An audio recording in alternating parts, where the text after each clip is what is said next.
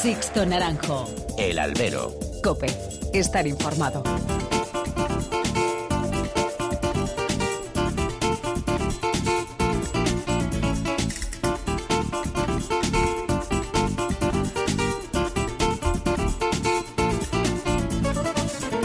¿Qué tal? Muy buenas y bienvenidos a esta nueva emisión del Albero, a la cita con los toros que tenéis todas las semanas aquí en cope.es. Han recibido un cordial saludo de quien nos habla de Sixto Naranjo en nombre de todo el equipo que realiza este programa. José Tomás pasó por Granada este sábado y vaya cómo pasó. Llegó, toreó, deslumbró y se lo llevaron a hombros. Su única actuación de momento en España no defraudó absolutamente a nadie. La empresa Lances de Futuro en la ciudad de Granada siguen dándole las gracias por su paso por la ciudad nazarí. Una ciudad abarrotada de aficionados a los toros que llenaron las arcas de los negocios locales y una feria como la del Corpus revitalizada y a buen seguro que seguirá recogiendo sus frutos en los próximos años. Fuera de apasionamientos, la actuación de José Tomás resultó soberbia tanto de capote como de muleta. Quien nos habla no recordaba un recital de toreo de capote tan monumental desde la encerrona de Joselito en aquella inolvidable goyesca del 2 de mayo. Hubo variedad como para ilustrar una tauromaquia entera. Chicolinas, gaoneras, delantales, caleserinas, reboleras, medias, una larga cordobesa para inspirar una escultura y varias verónicas a su segundo toro que fueron para guardar en la retina toda una vida. La lentitud del lance, reduciendo la embestida de un toro recién salido del chiquero, es ya una cumbre de esta temporada. Y con la muleta vimos la pureza de siempre, el concepto comprometido, sin falsos artificios, el valor puesto al servicio del toreo, acariciando las embestidas de sus oponentes, emocionante, con una puesta en escena en la que solo importaba lo primordial, el toreo. En redondo, y al natural con ambas manos, los faroles para ligarlos de pecho, las trincherillas empacadas, un cambio de mano por la cara torerísimo. La verdad, una borrachera de toreo a la altura de las mejores tardes del torero de Galapagar. Y como decíamos que queríamos analizarlo sin apasionamientos, también es justo reconocer que esta vez los toros no tuvieron el trapío de otras ocasiones de los que ha lidiado José Tomás, que la espada en tres ocasiones apuntó a los bajos y que la competencia fue nula al anunciarse con el rejonador Sergio Galán. Seis orejas y un rabo conquistó José Tomás en Granada, pero más allá de los despojos nos queda la memoria una nueva perla para guardar hasta el próximo paseillo que quiera trenzar. Y la temporada sigue subiendo cotas. Tras los éxitos de Sevilla y de Madrid, la aparición de José Tomás hacía años que no se veía una ilusión tan grande de los tendidos al reclamo de las figuras de siempre y de los nuevos toreros emergentes que ahora sí están dando motivos para estar en las ferias. Ojalá el cortoplacismo del sistema y los cantos de sirena de sus juglares no nublen un panorama que parece despejado después de años de tinieblas y de crisis. El toreo bulle y de eso nos alegramos. Comenzamos. Sixto Naranjo. El albero. Cope. Estar informado.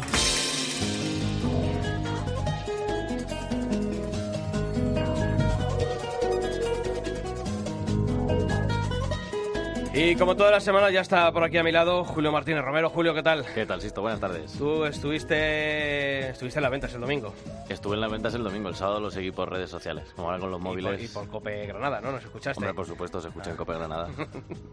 bueno, pues antes de comenzar eh, este programa de hoy, hacemos como todas las semanas, conocemos en forma de titulares los principales temas que ha dejado el mundo del toro durante esta última semana. Antonio Ferrera resulta el máximo triunfador de la Feria de Badajoz tras indultar a dos toros de Vitoriano del Río y Zalduendo. En Alicante, Sufre de Hogueras dejó triunfos del Juli, de Rocarrey, Manzanares, Castella, El Fandi y Ginés Marín. Ciudad Real presenta los carteles de su Feria de la Virgen del Prado con figuras jóvenes y también la alternativa de la rejoneadora Ana Rita. En Gijón se vuelve a apostar por las figuras y la variedad de encastes para su Feria de Begoña.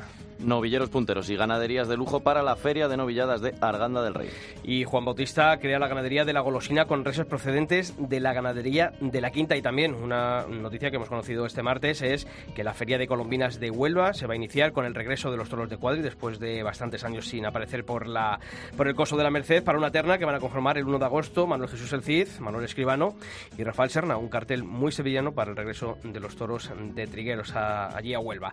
Y también, como hacemos todas las semanas, abrimos canales de comunicación entre vosotros y esta redacción mails y redes sociales, Julio. Tres canales, el primero el email, el correo electrónico, que hay dos, albero.cope.es o toros.cope.es. En redes sociales, en Facebook buscáis Albero Cope y en Twitter somos arroba Albero Cope. Bueno, pues nos hemos querido asomar a las redes sociales para conocer, para saber qué se dijo de esa actuación de José Tomás en Granada. Pues la primera opinión nos la dejó Juan José Guerrero, que comentaba que la actuación del torero de Galapagar volvió a ser un acontecimiento que va más allá de lo taurino. Dice Granada vivió una feria de enorme repercusión en lo económico, en lo social y también en lo turístico. Manuel Castro cree que actuaciones como la de Granada elevan a José Tomás aún más a la condición de mito. Y por último, Sandra Redondo nos decía que toreando toros terciados como el resto de figuras, él sí supo darle la pureza necesaria para que su toreo trascienda a niveles extremos. Pues eso es lo que habéis opinado y muchos más, así que os seguiremos leyendo.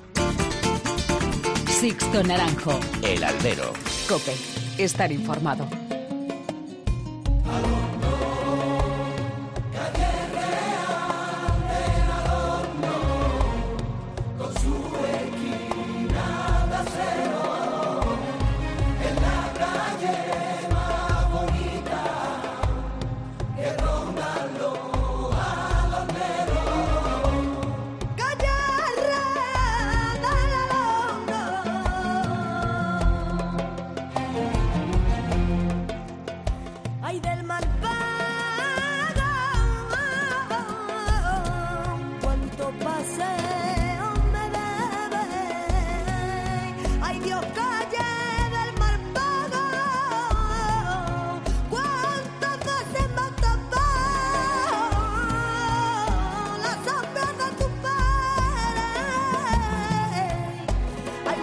Esta semana nos visita ante todo un gran aficionado. Es Carlos Abella. Él sabe muchos, muchos secretos de la historia del toreo, de la Plaza de Toros de las Ventas, por las distintas posiciones eh, por las que ha atravesado su larga trayectoria. Él durante años eh, dirigió el Centro de Asuntos Taurinos de, la Comunidad de Madrid, ha estado en instituciones muy importantes, menos la del Real Madrid, que sabe que la Fundación Real Madrid no le tengo yo mucho aprecio, pero, pero bueno, se lo, vamos, se lo vamos a aceptar. Y muchos de esos secretos, muchas de esas vivencias las recoge Carlos Abella en, en un libro que él ha querido titular Memorias Taurinas. Y por eso está esta semana aquí en el Albero. Carlos, ¿qué tal? Muy buenas y bienvenido una vez más aquí al Albero. Muchas gracias, Sisto. Hablamos de todo, ¿eh? De, incluso incluido de la fundación del rival de tu equipo. ¿eh? Bueno, eh, ¿qué tal te va la vida, Carlos? Bien, bien, eh, paladeando un buen San Isidro, una buena feria, en contra de lo previsto, porque cuando salen los carteles todos pensamos que pues que faltaba, faltaba, faltaba chicha, ¿no? Faltaban personajes, ¿no? Eh, no solo porque algunos estaban ausentes voluntariamente como Talavante, sino porque había otras figuras que no habían querido entrar en el sistema ese mixto que ha acuñado el empresario de Madrid o la empresa de Madrid y de alguna manera pues pues bueno, en Madrid siempre entra mucha gente joven, en Madrid siempre ha entrado gente, eh, pues por eso es una plaza de temporada. Mm. O sea, ha costado defender ese criterio porque yo sé que había un criterio muy elitista de convertir Madrid en una plaza de dos ferias, Sí. si me apuras. ¿eh? Y, Y sigue, y había- sigue en la cabeza de más de uno, ¿eh? Sí, lo sé, lo sé, lo sé. Pero la Comunidad de Madrid, eh, ya no hablo en su nombre, pero en su momento sí lo hacía, pues cree que eso es bueno. Es bueno que a Madrid venga todo el mundo. Porque si no se da oportunidades pues de confirmar y de que los jóvenes vengan a Madrid, aunque sea tiernos, aunque sea todavía inmaduros, pues, mm, pues no hay canales de salida, de triunfo, ¿no? La historia del toreo de los últimos años está llena de toreros inesperados.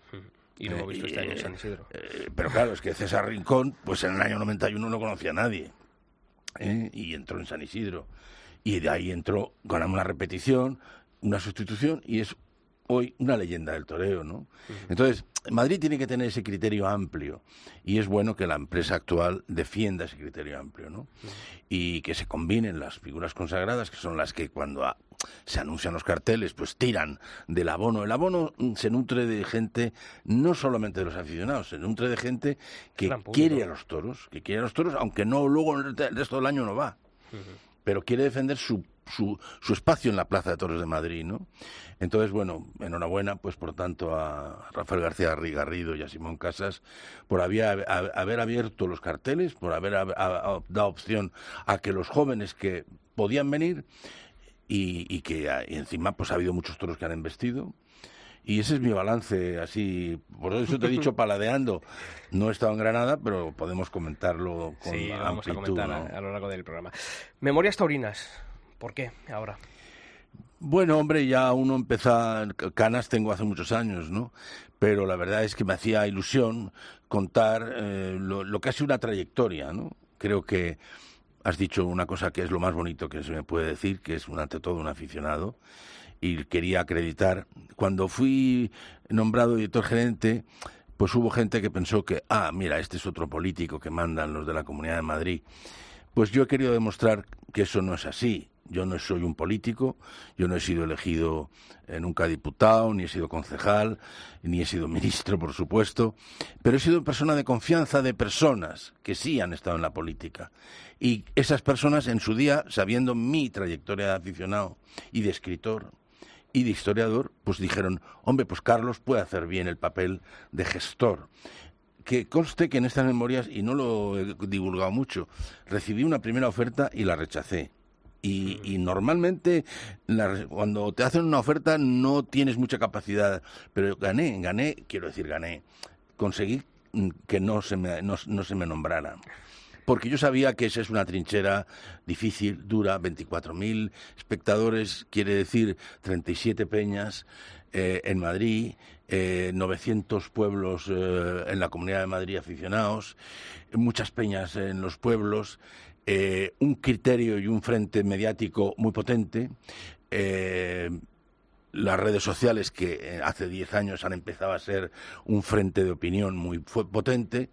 Bueno, y luego pues la incomodidad de, de estar, digamos, en, en el propio escenario del- del- de la plaza como es la trinchera de las ventas. ¿no? ¿Quién presiona más?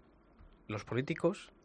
Porque tú estabas ahí en la equidistancia, ¿no? El, sí, centro del sí. director gerente del Centro de Asuntos Sí. Taurinos es ese nexo entre la política, en este caso la Comunidad de Madrid, dependiente de, bueno, pues del viceconsejero, en este caso del vicepresidente, siempre que es el presidente del Centro de Asuntos Taurinos, y, y de, y de los taurinos. ¿Quién, o de quién, eje- quién ejerció más presión? ¿O quién Bueno, yo, que- eh, en este libro cuento uno. Me parece que la presidenta Esperanza Aguirre me pidió solo una vez. eh, Oye, Carlos, mira, me hablan de un torero. una vez. Desmiento a quien ha dicho que a mí me llamó María del Cospedal para poner a un torero o para poner a otro. No es cierto, jamás me llamó María del Cospedal para nada. He tenido presiones de otro tipo, pero no son presiones, es más bien incomprensión, eh, insultos, eh, de tipo personal. Recuerdo que cuando cesé, un señor que no quiero darle publicidad publicó una foto mía saliendo del callejón, no entrando, saliendo como adiós, diciendo ya y estamos seguros que no te volveremos a ver por aquí. Ese señor ha demostrado pues que no sabe quién soy, que no sabía quién era y se ha pasado cinco años metiéndose conmigo, burlándose de mi apellido eh, y de mi condición de aficionado, simplemente por ejer- ejercer su libertad de expresión, pero también su eh, falta de conocimiento, que si lo traslado al, al mundo taurino, pues demuestra muy poquita calidad humana, ¿no?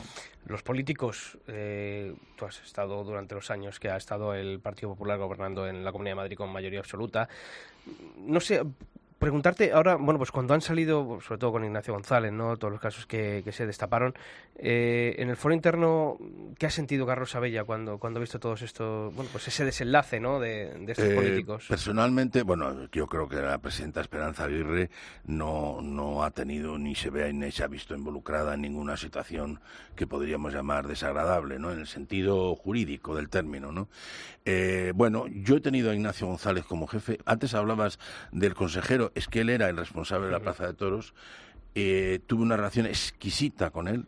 Mm, Pocos jefes he tenido tan estupendos, tan eh, de dar margen de actuación al director gerente.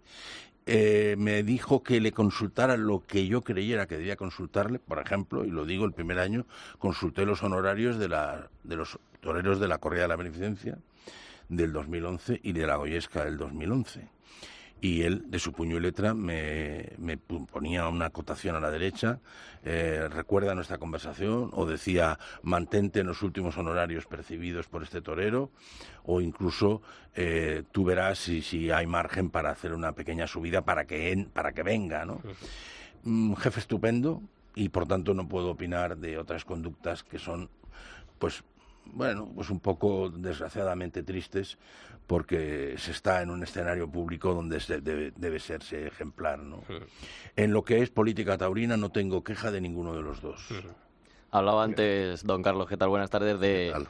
De Madrid, de si tiene que ser plaza de temporada, que debe serlo, o si se puede acortar. En los últimos años se habla mucho de esas obras de restauración y no sé si cuando usted fue director gerente del, del Centro de Asuntos Taurinos también se planteó esa obra o es algo que ha surgido ahora y sobre todo qué implica eso y qué implicaría a largo plazo, porque al final yo creo que si quitas esos festejos a lo mejor luego cuesta volver a recuperarlos.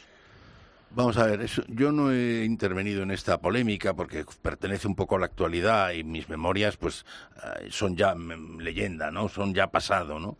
En este sentido no quiero ni interferir en lo que es, la conversación es que estoy seguro y sé está teniendo la empresa actual con la Comunidad de Madrid como propietaria. Eh, hay un impasse producido evidentemente por las mm, elecciones. Sí quiero decir que en el libro sí cuento una cosa que no se ha divulgado que es que eh, en un momento determinado, creo que es en el pliego del 2012, eh, se plantean diversas opciones. Eh, ya llevaba seis años Choperita, por dos nombres de empresarios, y eh, el salto del, del, del pliego del 2012 eh, tenía una intención que se debatió en una reunión que yo cuento. Y en esa reunión, quien podía nos preguntó eh, hay que hacer unas obras de mejora y perfeccionamiento de la plaza. Cuidado que no estoy introduciendo un factor que me parece canallesco que se ha introducido, que es el de seguridad. Se ha utilizado la seguridad de los espectadores solamente cuando termina el abono, cuando termina San Isidro. Antes de San Isidro la plaza es muy segura. Pero cuando ya ha terminado el abono y los resultados a lo mejor en taquilla no son tan buenos, se saca el tema de la seguridad. Ojo, porque eso me parece bastante denigrante, ¿eh? y me entendéis muy bien. Sí. Entonces, en ese pliego del año 12 se planteó la opción de hacer una profunda modificación, pero en el sentido no, no de la seguridad de riesgo, sino de la seguridad de mejora de accesos. Uno, barandillas, he sufrido mucho viendo durante muchos años a personas mayores descender por las escaleras sin que haya un apoyo más que el hombro del señor de abajo. ¿eh? He sufrido, lógicamente, viendo pues que la plaza tiene una concepción de 1929. 1929, es que no sé si nos damos cuenta. Entonces, ahí se planteó, ¿podríamos hacer unas obras de mejora del, del, del edificio?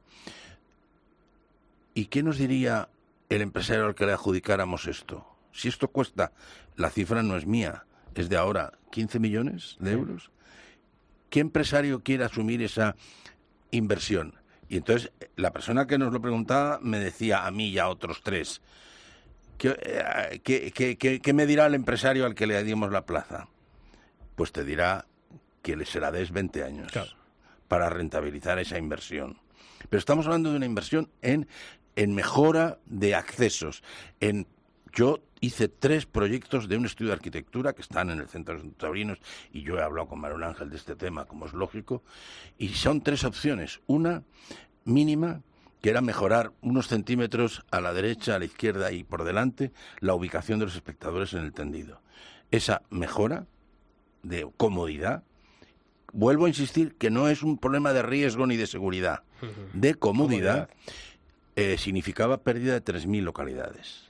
La segunda propuesta, que también está en el Centro de Asuntos Taurinos, hecho por el mismo estudio de arquitectura, significaba la pérdida de 5.000, porque era ya no dos dedos, sino cuatro. ¿Vale? Y la tercera opción, que era la más drástica, en el sentido positivo, suponía la pérdida de 7.500 localidades. Y voy a ponerte un ejemplo que te va a gustar, porque yo decía Silla Atlético de Madrid. Es decir, que Claro. los espectadores estuviéramos sentados en silla, no en, en una piedra de... no en la piedra. Eso significa perder 7.500 localidades. Cuando tuvimos esta reunión, diciembre del 2011, la plaza tenía 19.000 abonados. ¿Dónde metes a los 3.000 que mandas a la calle? ¿Dónde metes a los 5.000? ¿Y dónde metes a los 7.500? La conclusión de la reunión fue, bueno, vamos, a- queda sobre la mesa.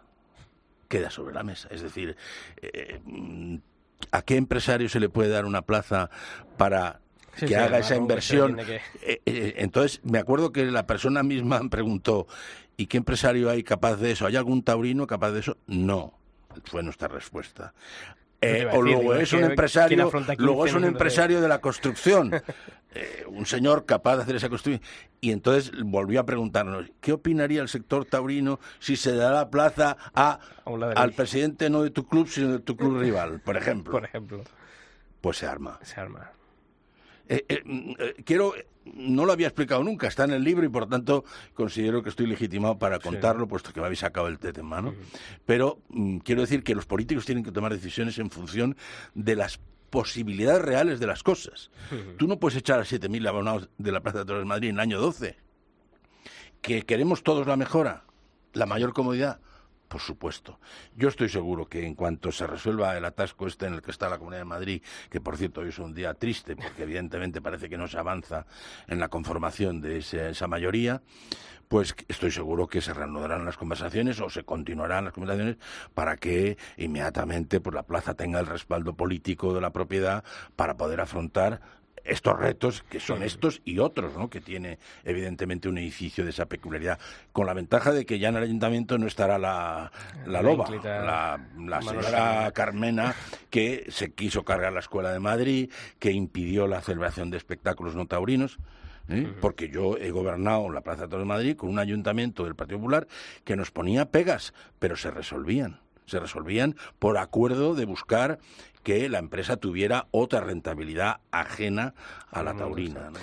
Carlos, yo creo que mm, dentro de, de tus años de gestión, yo siempre lo he ponderado mucho y creo que ha sido, fue uno de los- tus grandes aciertos y una de tus grandes herencias, y fue la programación cultural de la que dotaste desde el Centro de Asuntos Taurinos de la Comunidad de Madrid a la Plaza de Toros de las Ventas. Creo que se hizo de la plaza un lugar abierto al aficionado y al no aficionado, a un punto de encuentro eh, con gente de la cultura, con una programación cultural en la que además se convertía la Plaza de Toros de las Ventas en un edificio con vida, no solamente durante los días de toros, sino que durante San Isidro era continuamente diaria. Yo creo que eso, para una persona ¿no? que, que tenido esa inquietud intelectual, mm, lo tenías claro que, tenía que, ser así.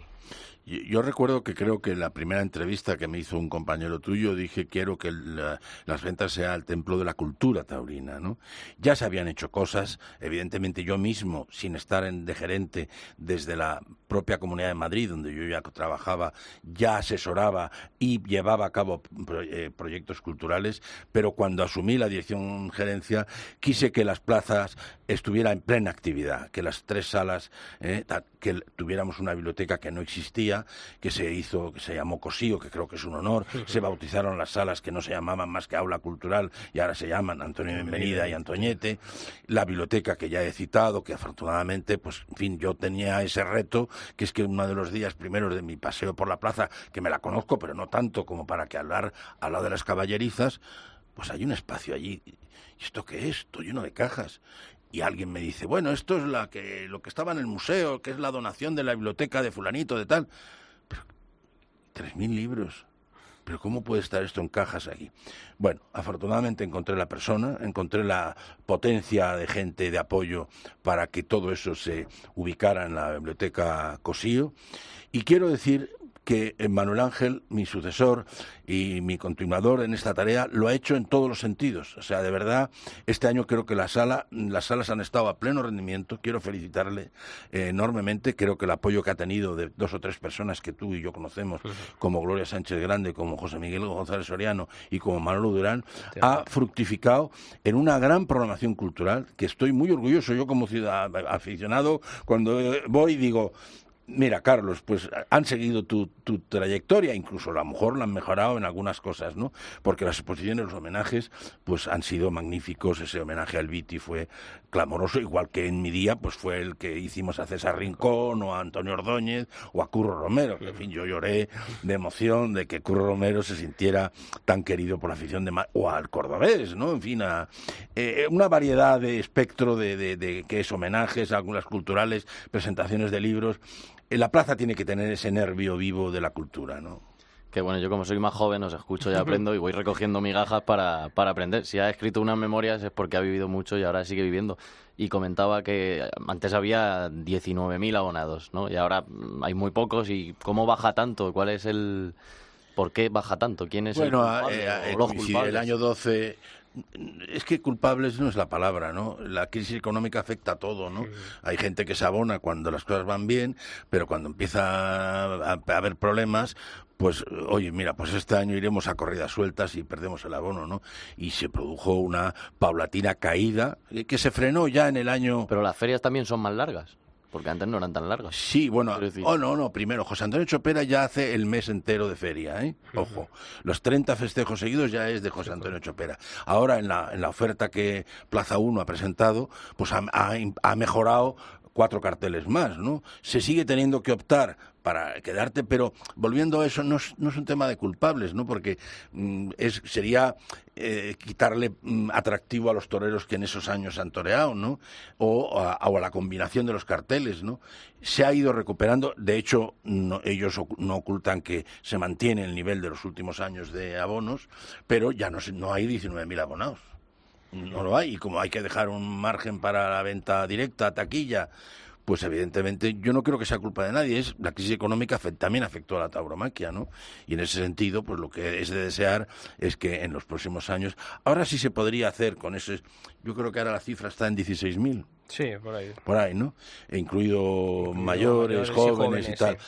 Pues mm, ahora sí se podría hacer quizá una de las primeras reformas que, que yo mencionaba, ¿no? La de que se perdían 3.000 abonados, ¿no?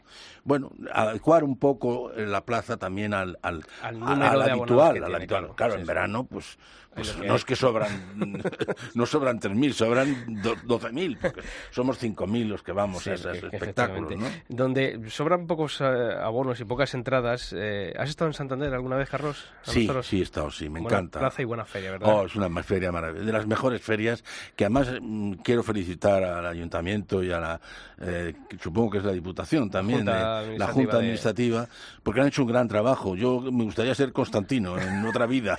Pues te va a saludar porque está aquí con nosotros eh, al otro lado del teléfono Constantino Álvarez, que es el presidente del Consejo de Administración de la Plaza de Toros de, de Santander. Constantino, ¿qué tal? Muy buenas como siempre. Hola, buenas tardes. Me está diciendo Carlos Abella que, que le gustaría ser Constantino en otra, vida. Eh, eh, estamos diciendo, ¿no? Eh, estamos hablando de Madrid, de la adecuación. Eh, vosotros este año, de nuevo, manteniendo el nivel de una feria de Santiago. Y, yo creo que ha dado una clave ahora mismo, Carlos, también. El apoyo, el apoyo institucional. La- el Ayuntamiento de Santander, una vez más, ha mostrado su apoyo a la Feria de Santiago, consciente de lo que es la Feria de Santiago y lo que significa para la ciudad de Santander, ¿verdad? Sí, efectivamente, tenemos la suerte. Yo estoy desde 1995 y todos los alcaldes, en este caso alcaldesa, que repite ahora, eh, han mostrado un apoyo total y absoluto a la feria, hasta tal punto de que eh, ha ido y va a presentarla a diferentes lugares de España. Es decir, el apoyo del ayuntamiento ha sido crucial e imprescindible para conseguir lo que de una manera u otra hemos conseguido en Santander. Sin embargo, tengo que decirle a, Car- a Carlos Dime, dime. que el gobierno regional no apoya absolutamente nada, es decir, nada. Y cuando digo nada, es ni un solo céntimo. Y, Está y- en la sexta y- todo el día, ¿no? Sí, es- y es triste, ¿sabes? Porque eh, solamente del tramo autonómico de- del IVA, el gobierno regional se lleva cerca de 400.000 euros. Es decir, que, que- que de alguna manera no nos vendría mal tener un apoyo como el que antaño tuvimos del propio gobierno regional. Pero bueno, estamos afortunadamente eh, creciendo día tras día y eso pues eh, nos halaga y nos llena de, de orgullo y nos, nos, da muchas más ganas de seguir luchando.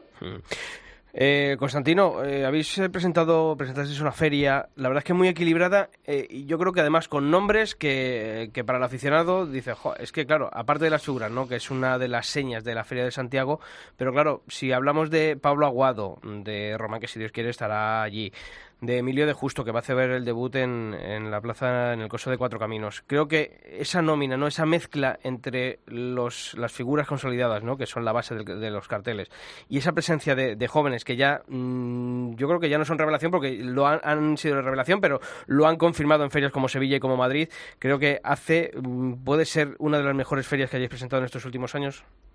Yo creo que sí. Eh, como te decía hace un momento, yo este hace el número 24 de años que llevo eh, en este Consejo de Administración y de verdad eh, me atrevo a decir que esta es la feria en la que están, no sé, el- en la que veo el cartel más completo, más equilibrado y más, yo creo que el mejor que podíamos presentar. Nos ha costado, como es lógico. Hemos tenido serias dificultades para poder realizarlo, pero al final yo creo que sobre el papel es el mejor que pudiéramos hacer. A ver si tenemos suerte y no es solo sobre el papel y luego, luego en el ruedo, pues también se ve eh, al menos el esfuerzo y el sacrificio con que lo hemos hecho. Mm. Y se han calmado las aguas que bueno bajaron algo revueltas en los últimos años con, con el tema de, de los gastos que tenía la Plaza de Toros de, de Santander. Con estas nuevas elecciones, ¿va a estar más tranquila la cosa en el Consejo de Administración? Sí, pero si es que eso... eh, Por parte de algunos, ¿eh? O sea, lo que qui- quisieron embarrar. Todo lo que sea temas que de una manera u otra son luchas políticas internas, pero es absolutamente, vamos, no es cierto lo que se dice de que el ayuntamiento subvenciona a nuestra feria de Santiago y a la Plaza de Toros. Eh, el ayuntamiento da 100.000 euros, es una aportación que hace de 100.000 euros eh, para mantener un edificio público, un edificio propiedad del Ayuntamiento de Santander, eh, con una antigüedad es de mil o- 1890 y que haya toros o no, esa responsabilidad le corresponde al Ayuntamiento de Santander su mantenimiento. Entonces, con esos 100.000 euros no alcanzan para el mantenimiento y para el pago de tres funcionarios que están desarrollando su trabajo en la propia Plaza de Toros. Eh, y eso es lo que hace el ayuntamiento, es decir, aportar una cantidad que de alguna manera está mm, proporcionando el propio ayuntamiento y cargándose a la sociedad Plaza de Toros. No hay ninguna subvención ni hay nada eh, en absoluto del ayuntamiento. Y aún así, eh, tengo que decir, repito, con sumo orgullo, pues que los números nos van muy bien. Fuimos los primeros en bajar el IVA del 21 al 10 y ese mismo año aumentó significativamente la recaudación. En estos tres años eh, tenemos un, ha habido un superávit, este último de 74.000 euros. Quiero decir que, que, eh, es una plaza ahora mismo autosuficiente, que no necesita aportaciones de ningún otro lugar. ¿Qué tal, Constantino? Buenas tardes. A mí, Hola, bueno, volviendo a lo, a lo más puramente taurino, a mí lo que más me llama la atención de Santander, como ha comentado lo de bajar el IVA, que se le pidió a muchas plazas y Santander fue la que dio el paso. Y luego en cuanto a los toreros, porque como comentaba antes Sisto, torero revelación que les dan sitio, también el caso que me llama la atención es el de Alejandro Marcos, ¿no? En su día fue también Juan del Álamo, que tomó la alternativa allí, se le dio, se le dio cancha y no pasa en otros sitios. Lo vemos en Pamplona con toreros que están saliendo, no los ponen, eh, en otros sitios triunfan y no lo repiten. Y Santander sí da ejemplo y le repite y en carteles buenos y al final eso creo que también es de, es de alabar.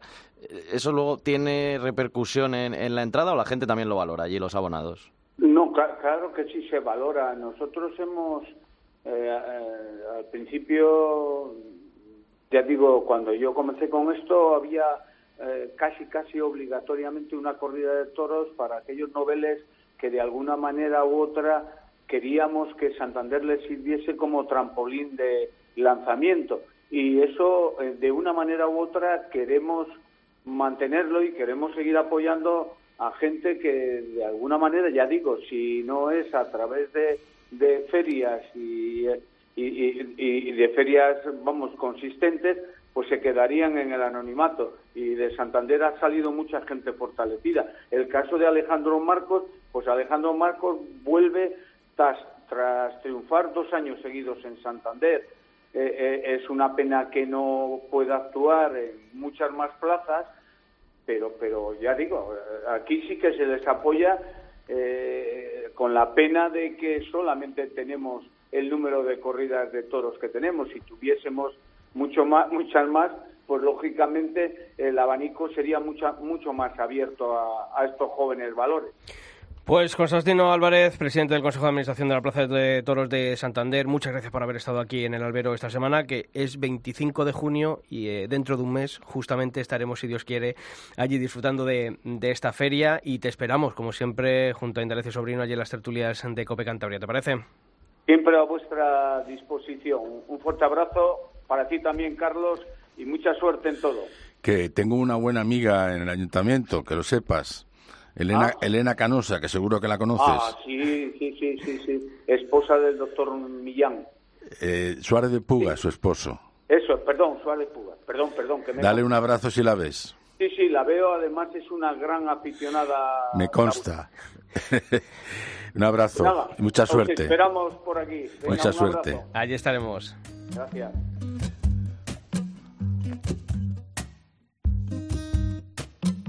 Sixto Naranjo. El albero. Cope, estar informado. Conmigo encendida me pone la misma mirada serena que siendo una niña ya me estremecía. Me envuelve en su manto Seguimos en el seguimos con Carlos Abella hablando de esas memorias taurinas. Carlos, en tu, en tu antetítulo mm, dices de la Monumental de Barcelona a las ventas. Como barcelonés de nacimiento, ¿cómo ves la situación? ¿Ves algún rayo de esperanza o la esperanza se ha acabado con, con los toros en, allí en Cataluña? No, acabarse no se ha acabado porque sigue existiendo eh, fuerzas vivas. Yo estuve el año pasado eh, allí, mm, una reunión promovida por Paco Marc y por un montón de aficionados. Eh, bueno, esto es como los cristianos en Roma, estos son las catacumbas. Ahora, las catacumbas tenían que luchar contra Nerón y el Nerón es Ada Colau y es la Generalitat. Claro, son muy potentes, son instituciones muy potentes. Entonces, la sentencia del Tribunal Constitucional, que parece que nos da la razón, parece y nos la da, pero deja un resquicio para que sea las instituciones X las que regulen el espectáculo de alguna manera, con lo cual pueden poner unas condiciones incumplibles para cualquier empresario, que eso es lo que deduzco que está frenando la posible iniciativa. Hombre, me gustaría que hubiera gente que dijera, vámonos, vámonos para adelante. Los resultados de las elecciones municipales no benefician para nada eh, esa esperanza se que tú ni por un lado ni por otro. por supuesto, ¿no? Y en ese sentido, además es que Manuel Valls tampoco es aficionado, porque el otro día me estuvieron contando que se oculta bajo siete gafas cuando va a un espectáculo taurino. Sí, me lo contaban los aficionados de Francia, ¿eh? Ojo, no españoles. Y en ese sentido, pues es una pena que eh, una plaza tan potente, tan extraordinaria, con una base de afición, no es... Ahora sí que cuando tú has utilizado antes la palabra culpables, pues aquí sí que hay culpables históricos, acumulados a lo largo del tiempo. ¿no? Esto empieza en los, en los años 80, en los primeros años 80. ¿no? Yo digo una frase que no es porque la diga yo, que tenga razón, pero que es más fácil acabar con los toros que mejorar la sanidad de los ciudadanos eh, políticamente hablo. Entonces, pues fueron tomando decisiones, tomando medidas, eh, pues para ir coartando la, libertad de los individuos de ir a un espectáculo. Eh, prohibiendo plazas que no fueran fijas, declarando ciudades antitaurinas, que claro, Tosa de Mar, Lloret, en fin, Olot, plazas donde había, ciudades donde había afición, Figueras, y luego han dejado ese resquicio, pues muy típico de quienes manipulan la libertad de los ciudadanos, que es los correbous, para que los, las peñas que les votan, pues sean las que puedan seguir envolando toros y, y practicando lo que es la base de la afición, que es que la gente juega con el toro en los pueblos. En los pueblos de Tarragona y en los pueblos de Soria y en los pueblos de donde sea. En fin, la pregunta tuya era muy, muy dirigida a la Plaza de Toros de Barcelona y yo no descarto que haya toros en el futuro, pero no soy capaz de adivinar cuándo. Probablemente yo a lo mejor ya no lo veré, ¿eh? pero me da muchísima pena. Creo que es uno de los eh, atropellos más grandes que se han cometido eh, con alguna complacencia que no entenderé nunca. Porque el Partido Socialista de Cataluña jamás tuvo libertad de voto para nada, salvo para esto. Y votó, nueve de ellos votaron en contra. Sí, se Eh, para- votaron a favor de la prohibición. El señor Montilla, pues en fin, como el señor Mas y como todos estos personajes, no han hecho más que perjudicar a su propio país, ¿no? Mm. ¿Qué recuerdos tienes tú de, de esa infancia? de Pues esa bueno, me- la primera parte de las memorias está dedicado a eso, ¿no? Justamente, ¿no? Eh, pues bueno, yo he tenido, y hay una foto en el libro que ilustra mi, mi, mi formación, pues he tenido tres maestros muy potentes que fueron mi padre, ya mi abuelo Rafael Abella, que era amigo de Balañá por, por la vinculación profesional que él tenía con la compañía transatlántica, que el marqués de Comillas, por cierto, ahora le han quitado la estatua, porque claro, todos son negreros. En la antigüedad todos eran negreros y explotadores de gentes, ¿no? Entonces, pues, eh, luego fue Néstor Luján y Mariano de la Cruz, dos grandes aficionados de Barcelona, y ellos me tomaron como el niño ese al que hay que trasladarle eh, todo lo que ellos sabían, ¿no? He tenido la fortuna de que me han prologado libros, o sea que llegué en vida a escribir libros para que mis dos maestros pudieran publicar el, prólogo de, los dos libros primeros que yo escribí, ¿no?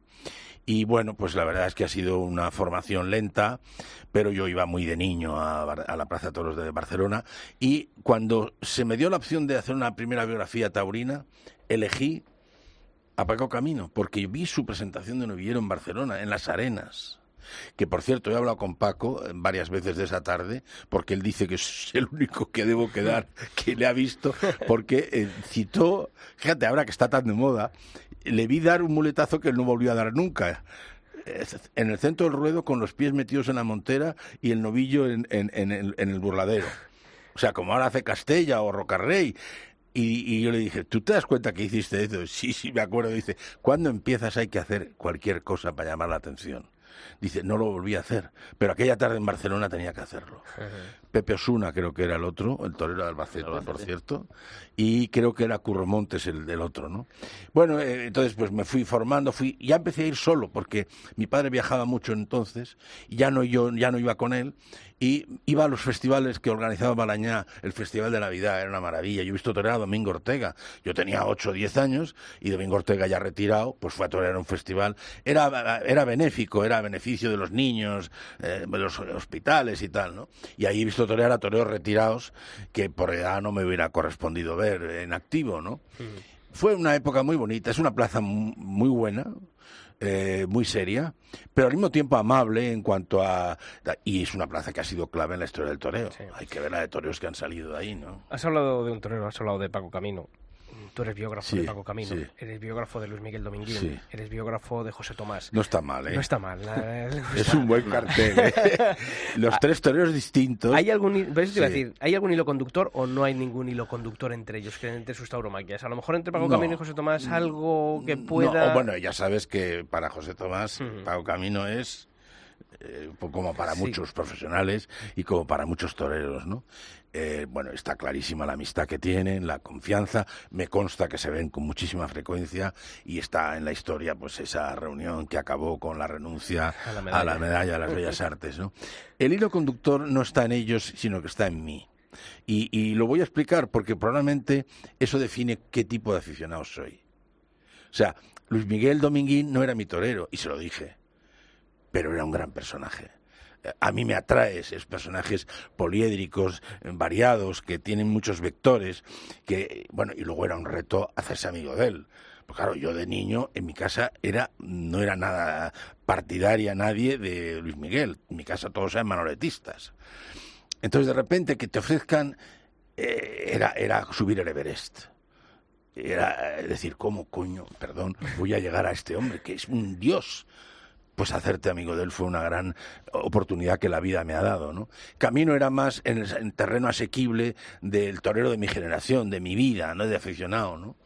Y luego José Tomás es que poder ser su biógrafo pues ha sido un reto. Yo, yo no, no quiero presumir de otra cosa más que de que mi, biografía de José Tomás se llama Un torero de leyenda. Y creo que el tiempo es que es de leyenda todo lo que hace, todo es de leyenda. Es, es, en fin, su paso por las distintas etapas y esta última, pues que tú has glosado de maravilla, pues es un toro de leyenda. La gente eh, no, no, no, no recordará, eh, no recordará muchísimas cosas negativas de su vida, sino todo lo positivo que tiene la vida de José Tomás, ¿no? Y ahora que habla, habla de memoria de, bueno, de Domingo Ortega, Luis Miguel Dominguín, festivales eh, de, Navidad en una plaza de toros, de esa grandeza del toreo que siempre se habla, pero ha degenerado muchísimo esa grandeza. Ahora prácticamente un torero no lo conoce, ni salvo José Tomás, que es el último gran ídolo. Bueno, el lunes le dedicaban un en el diario El Mundo, eso no pasa ya con, con casi nadie, los toreros están vilipendiados por la sociedad. ¿Quién tiene la culpa de, ese, de que el toreo vaya cayendo? No estoy de acuerdo en lo que dices, perdóname, ¿no? estoy de acuerdo. Vilipendiados, nada. Sí, por una parte muy grande de la sociedad. Lo que opinen los antitaurinos no me interesa lo más mínimo. O sea, no es que hacerles ni puñetero caso. No, pero me refiero a que los toreros antes eran personajes que trascendían mucho más allá de la plaza de toros. Eran... Antonio Ordóñez ha sido la vida Antonio Ordóñez en Sevilla, en Málaga, en Ronda, ha sido una personalidad extraordinaria. Y el cordobés, ¿qué te voy a decir? Claro, pero toreros de antes, no de ahora. Sí, pero es que ahora también, hombre. Yo creo que Cayetano es una persona con una trascendencia social potente. Eh, Manzanares también tiene pero hay, Pero hay menos toreros, Carlos, que, claro. proyección. Sí, yo creo que hay menos proyección de, de toreros a, a, la sociedad. ¿eh? Hay ¿Tú crees? Yo, yo, vamos, yo creo que son no gente queremos más... ser no, no, negativistas, pero, No, pero son gente más comprometida, uh -huh. con muchas eh, iniciativas. Yo creo que, en fin, eh, en fin quizá eh, también el tiempo hace que engrandeces los recuerdos, ¿no? Y eso también ocurre, ¿no? Pero yo creo que los toreros de ahora, en general, son bastante modernos, eh, están muy plasmados en la sociedad, en las redes sociales, ¿no? Y... Pero dentro del círculo taurino. Claro, no son, no son conocidos. Pero bueno, pero que también es verdad, mira, por ejemplo, he citado a Cayetano. Sí. Cada vez que le ven hacer un anuncio, que dicen los taurinos? Sí, no, eso, sí claro, no, no claro, le pegamos o sea, palos. Que, claro, entonces, ah, ese, ah, ese que hace anuncios de colonias y no sé qué, y de, y de perfumes, y, y manzanares que se posa medio desnudo y tal pues no, es, es un, un, torero tiene un atractivo. O sea, primero Cayetano es un hombre guapo, eh, Manzanares es un hombre atractivo. Entonces ellos utilizan su físico, como hace cualquier otra persona, para proyectarse sobre la sociedad. Sí, pero no son... Y no son... Carrey está siguiendo un camino muy relevante. Pero quiero decir, no son no van a ser no van a ser figuras de época. Cayetano no va a ser una figura de época como los toreros que hemos hablado bueno. antes, pero los de antes también eran mediáticos. O sea, eran figurones del toreo, han bueno, marcado época Miguel... y han sido mediáticos y la tendencia del toreo es que eso prácticamente está desapareciendo. Son mediáticos para nosotros que somos pues, más frikis, ¿no? Por así decirlo del toreo. Pero no, salir de aquí... Ver, Luis Miguel es un caso aparte, ¿no? Porque Luis Miguel sin televisiones, sin, sin prácticamente mundo mediático moderno, pues, pues era de los personajes más extraordinarios que había en España, ¿no? Y en el mundo, ¿no? O sea, a mí me, cuando yo escribí su biografía, mucha gente me decía, ríete de Julio Iglesias. O sea, es que Luis Miguel ha sido mucho más que Julio Iglesias a nivel mundial, ¿no? Dominguín, era, era Dominguín en Italia, Dominguín en París, Dominguín en, en Miami. ¿Y por qué crees que José Tomás ha trascendido y sigue trascendiendo más allá de, de lo taurino. ¿Por qué bueno, yo, yo niego la mayor de que esto es un marketing y tal, todo eso no, son memeces de gente que le odia, que no sabe cómo odiarle porque no le puede negar taurinamente y entonces inventan. Y, sigue, y siguen haciendo el ridículo. Sí, totalmente, o sea, o sea, ponerse todo el día a torturarse con que esto es una, un marketing, el marketing, el contramarketing. Pues mire, no, el marketing suyo es dos femorales partidas, ¿eh? Eh, una una trascendencia social en todo lo que hace, una, un compromiso, es un hombre solidario. Eh, ah, es que no nos gusta que haga donativos. O sea, que, que, es que, que vayan por ahí, ¿no? O sea, que vayan por ahí, que, que vayan a... ¿eh? Que ha toreado gratuitamente seis toros en la Plaza de Toros de Barcelona para los niños discapacitados uh -huh. de organizaciones. Entonces, José Tomás tiene la leyenda taurina en sí mismo, la, la suya propia, y luego que sus actitudes como personaje de la sociedad es justamente de lo contrario de los toreros mediáticos de los 90 que no se acuerda nadie de ellos, sí. por mucho que salían en televisión. Sí, sí, y no está, doy nombres. Está claro, no, no, yo... eh, Eso sí que buscaban el que gracias a salir con una chavala o gracias a salir en un programa de televisión, aunque sea pasapalabra, eh, creían que eran famosos. No, eran era adulterar su propia imagen. José Tomás ha respetado su condición de torero, siempre. Y eso es lo que ha hecho leyenda, porque él no ha salido contando el, el, el drama que vivió en, en, el otro día, el año pasado, en, cuando fue en, a, a, sí, a sí, Aguascalientes. Él no ha vivido de contar su drama. ¿Cuántas entrevistas concede al año? Pues las mismas que hace ninguna, cero. y sobre todo porque trasciende. Vamos a hablar, Carlos, que está ya al otro lado del teléfono sí. también, nuestra compañera Pilar Abad, que, que sigue eh, conmocionada después de también haber estado allí en, Pilar, en Granada. Pilar, ¿qué tal? Muy buenas. ¿Qué tal, Chito? Buenas tardes a todos.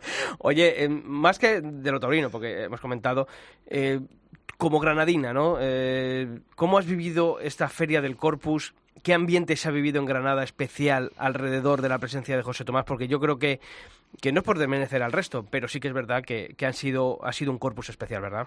Sí, la verdad que sí. Pues hace cinco años, ¿no? Que, que vino José Tomás de nuevo pues ver esa plaza llena, como solía verse antes y sobre todo, como bien decía Sisto, a lo largo de toda la semana. Eh, todo el ambiente que ha habido en Granada, cada día se iba sumando más gente que, que venía a Granada, los alrededores de la Plaza de Toros estaban siempre llenos y también el centro de la ciudad y todo toda Granada. Entonces, hablabais antes de marketing, no, no ya solo de José Tomás, pero es un marketing, es verdad que de, de cara a la empresa, a la Plaza de Toros y a la ciudad es muy bueno sobre todo porque por el, por lo, el turismo, por todo lo que lleva.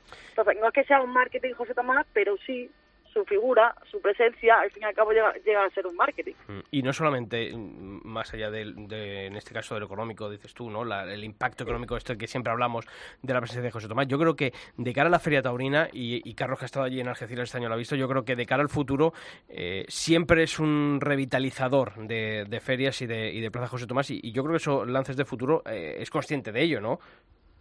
Claro, además, fíjate, el año pasado lo visteis en Algeciras, este año Granada, Algeciras empezó el domingo pasado, vamos a ver qué ocurre este año, pero quieras que no también eh, se acerca mucha gente a ver eh, a ver lo que ocurre en el ruedo. Entonces yo creo que también, eh, como decíamos el otro día, es una manera también de hacer afición, no porque los demás toreros no lo hagan, sino por todo lo que lleva y todo lo que tiene a su alrededor, pues eh, oye, si crea afición, bendita sea, ¿no? Y entonces la gente que ha ido a ver Mira, al final lo del abono sirve para algo, sí, Ujú. realmente, porque, vale, te obligan a comprar un abono, pero quieras que no, si puedes ir, ves más toreros. Claro. O sea, no solo ves a, a José Tomás. Incluso, fíjate, eh, al final, mira, eh, con Sergio Galán, yo creo que la gente estuvo muy bien con Sergio Galán. Eh, parecía como que iba a ser eh, el invitado de, de piedra, ¿no? Y que a lo mejor la gente no iba a hacer caso, pero desde el primer momento y el primer toro que, que cuesta. Y al final, pues mira, oye, sobre- a lo sí. mejor la gente estaba en el ambiente y, y yo qué sé, ¿no? Pero, pero oye, y, Sergio estuvo a punto de cortar una oreja, o sea, que todo lo que rodea y todo lo que sea bueno para la fiesta y dar, eh, pues a conocer todavía más cosas, y en este caso, pues mira, un Sergio Galán, un rejoneador, pues bendito sea, y bienvenido. Oye, Pilar, eh, ¿de qué te quedas con la, de la actuación de José Tomás? Yo dije que con el capote, ¿eh? porque a mí el- me Sí, fue deslumbrante la actuación de José el Tomás. capote, yo creo que de toda la tarde, sobre todo esa naturalidad, ¿no? Que tiene esa elegancia, eh, no sé, que era como, como si estuviera toreando para él, ¿no? De salón. Y sobre todo, no sé, Antonio Sexto, toro, con ese capote que empezó ahí muy metido en las tablas, poco a poco se lo fue sacando al medio, al ruedo, y no sé, yo creo que en ese momento estaba solo toreando, o sea, como si no importáramos todos los demás que estábamos allí, ¿no? Yo creo que, bueno, que al fin y al cabo te quedas con, con casi todo a la tarde, ¿no? De, de José Tomás, y que al fin y al cabo todo, todo tiene un porqué, cómo, cómo encogía los brazos, y si te das cuenta en ningún momento lo llegaba a estirar de todo, sino muy codeando, no sé, que... Yo ese codilleo, eh, y siempre lo digo, ¿eh? yo desde la encerrona de José Tomás en Barcelona, eh, a mí me recuerda muchas cosas a Santiago Martín el Viti. Eh, Sí. Tiene mm, retazos, tú has hablado ¿no? del codilleo ese, el farol Sí. para ligar el de pecho, que era muy de muy del Viti. Y Que cada no lo vez- da casi nadie. No, no, no, no, nadie. O sea, que Es que no José saben Tomás, rematar sí. series, pero coño, a sí. el tío tío toda la Sí, vida, sí, molinete. que lo. Sí, quizá, El quizá lo el, el, el el Cid, pero, pero es verdad que ahora no, tenemos que dar tres pases de pecho, cuatro, hasta que ya el animal no puede más, pero, pero creo que falta esa imaginación y sobre todo para rematar la- las tandas y, y con el tandas. permite ligar muy bien el, el Claro. siguiente muletazo. Te ¿Y quedas muy bien colocado. ¿Cuánto le duran las tandas, más o menos? Así que son Bueno, siete, Es que ocho, es- diez esa, pases esa es la de- de cada diferencia. Eso, eso lo hablamos allí luego a la salida eh, con aficionados de aquí de Madrid y, y- y me decían, es que, ¿qué, qué ten-?" digo, "Joder, ¿qué tiene? No, es que ves a otros toreros que son tres y el de pecho, cuatro a lo sumo y, y claro, aquí eh, sí, están ahogados. Cuando llega el de pecho, en vez del el obligado para el toro, es casi más para el torero que para el toro. Y en José Tomás todo tiene una longitud eh, extrema. Entonces, claro, las tandas, si a la pureza con la que interpreta la- las suertes le sumas esa ligazón, esa, ese llevar al toro al máximo, esa figura tan vertical, tan, esa naturalidad también que tiene, y ese, bueno, pues lo que es el toreo, ¿no? Con, con esa tema Pero además hizo tandas largas, pero sin, sin realizar faenas largas. No, no, no, no, no, claro, ni, ni, ni falsos artificios, no tuvo que recurrir a, a fuegos artificiales para, para calentar al tendido. Aquello eh, con el toreo es la mejor arma que, que podemos tener para defender esto. Pilar Abad, como siempre, muchas gracias y te volvemos aquí en la próxima temporada si Dios quiere, ¿te parece? Venga, que vaya bien, gracias. A vosotros. Hasta luego.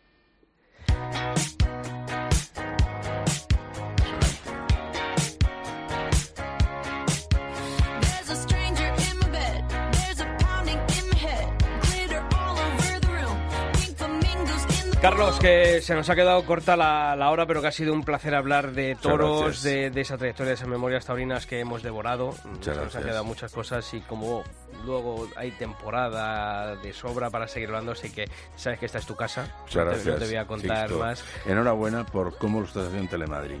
Estás rodeado de un equipo magnífico. Te quiero felicitar personalmente como aficionado.